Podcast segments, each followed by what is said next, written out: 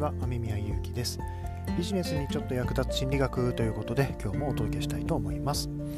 えー、昨日今日とですねあの、まあ、ヤフーのニュースとかのテレビの方でも取り上げられていたんですけどもえっ、ー、とあの ZOZO ZOZO タウンというか、ね、あのスタートトゥデイですかねの創業者であるあの前澤さんが、えー、ついに宇宙に行くというふうなあことをねニュースに取り上げられていました。もうすでにね宇宙飛行士としての訓練を始めていて12月でしたかね。12月にはその国際宇宙ステーション ISS の方に行って、え12日間かな滞在するというふうな話だったんですね。いや本当すごいなと思いますよね。民間人として宇宙ステーションに国際宇宙ステーションに行くのは日本人では初というふうなことだそうですので、まあ、本当にね、えー、そうそうできることでもまあ、もちろんね資金的にもっていうのはありますけどそうそうできることではないなというふうに思います。で遡って考えるとその前澤さんがその宇宙に行きたいっていうのは、まあ、随分前からあ確かねなんかおっしゃっていたなというふうに思うんですけども確かですね、えー、まあ、ちょっと調べてみたところ2019年の9月ですかね。その時にその ZOZO をまあ、ZOZO っていうのかな？ZOZO のその株式を Yahoo ソフトバンクグループかな？そちらの方に売却して、えー、前澤さんがその、まあ、代表トップの座を降りるというふうな会見があったんですよね。でその時にやっぱりあの自分は宇宙に行きたいんだそういう夢を叶えたいんだってことをね言っていたというふうに記憶しています。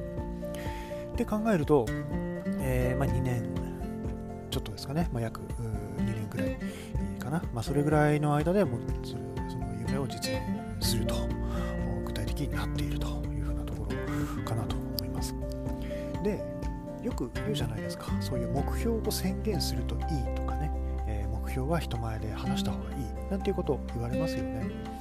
で例えばねあのイチローさんイチロー選手なのかな？イチローさんかな？とかあの、まあ、サッカーの、ね、選手、名前ど忘れちゃった。本田本田選手かあ,、ね、ああいう方々今、ね、第一線にいる選手第一線にいた選手とか、まあ、そういった方々も、ね、子供の頃から自分は、ね、メジャーリーグに行くとかあワールドカップに出てどうのこうのみたいなその、ね、文集に書いてたとかそういうこうある意味こう目標の宣言をしていたみたいなのがありますよね。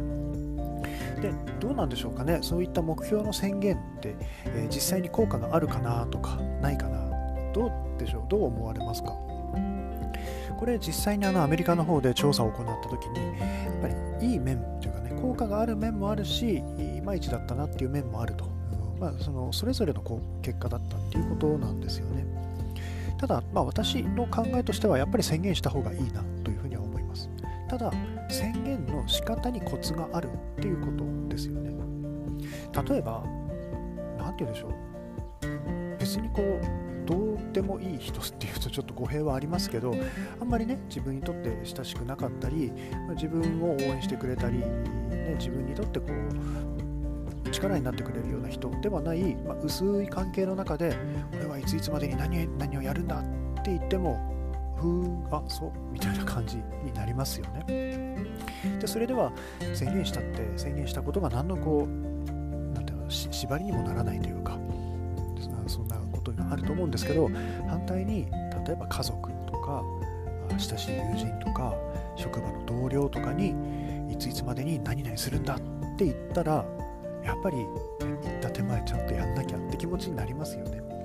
だからそういうふうにこう言う相手を考えなきゃいけないっていう風な感じで目標を宣言することのコツとかがねあるんだろうなと思うんですよね。ちなみに海外における研究においてでもですね、えー、その目標をどんな人にしゃべるかというところでその、まあ、偉い人とかね自分が尊敬できる人に宣言したグループっていうのはそうでない人に比べるともう圧倒的にその目標達成率が高まったっていう風なねデータもあったりしますのでやっぱりね誰に言うかというのは大事なんだろうなというふうに思います。でさらに、まあね、漠然とした目標よりはね、まあ、月に行くぞっていうのもかなか漠然としてるのかなと思うんですけど、まあ、おそらくね前澤さんの場合はそのそういうふうに言ってるその頭の中ではねいついつまでに何をしてってこう多分ご自身の中ではもう段取りみたいな流れは決まってると思うんですけどもそんな風なものを真似して抽象的にねいついつまでに何々ではなく、えー、なんとかするぞみたいな感じで曖昧な目標を立ててしまうとやっぱりね達成率は下がるというものがあります。だから目標ね、宣言するっていうのに今コツがあるっていうので、まあ、今ねお伝えしたように、えー、人を選ぶ。と内容はなるべく具体的にするということですね、まあ、そんな風にえ、コツをうまく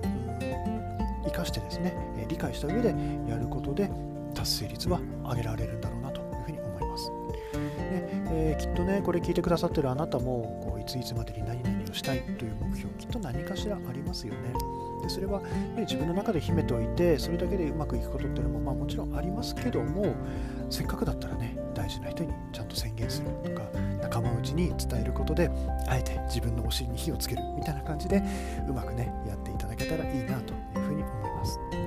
はい、ということでね、えー、ビジネスにちょっと役立つ心理学ということで、えー、お伝えしました。またね、次回も聞いていただけたら嬉しいです。では、雨宮ゆうきでした。バイバーイ。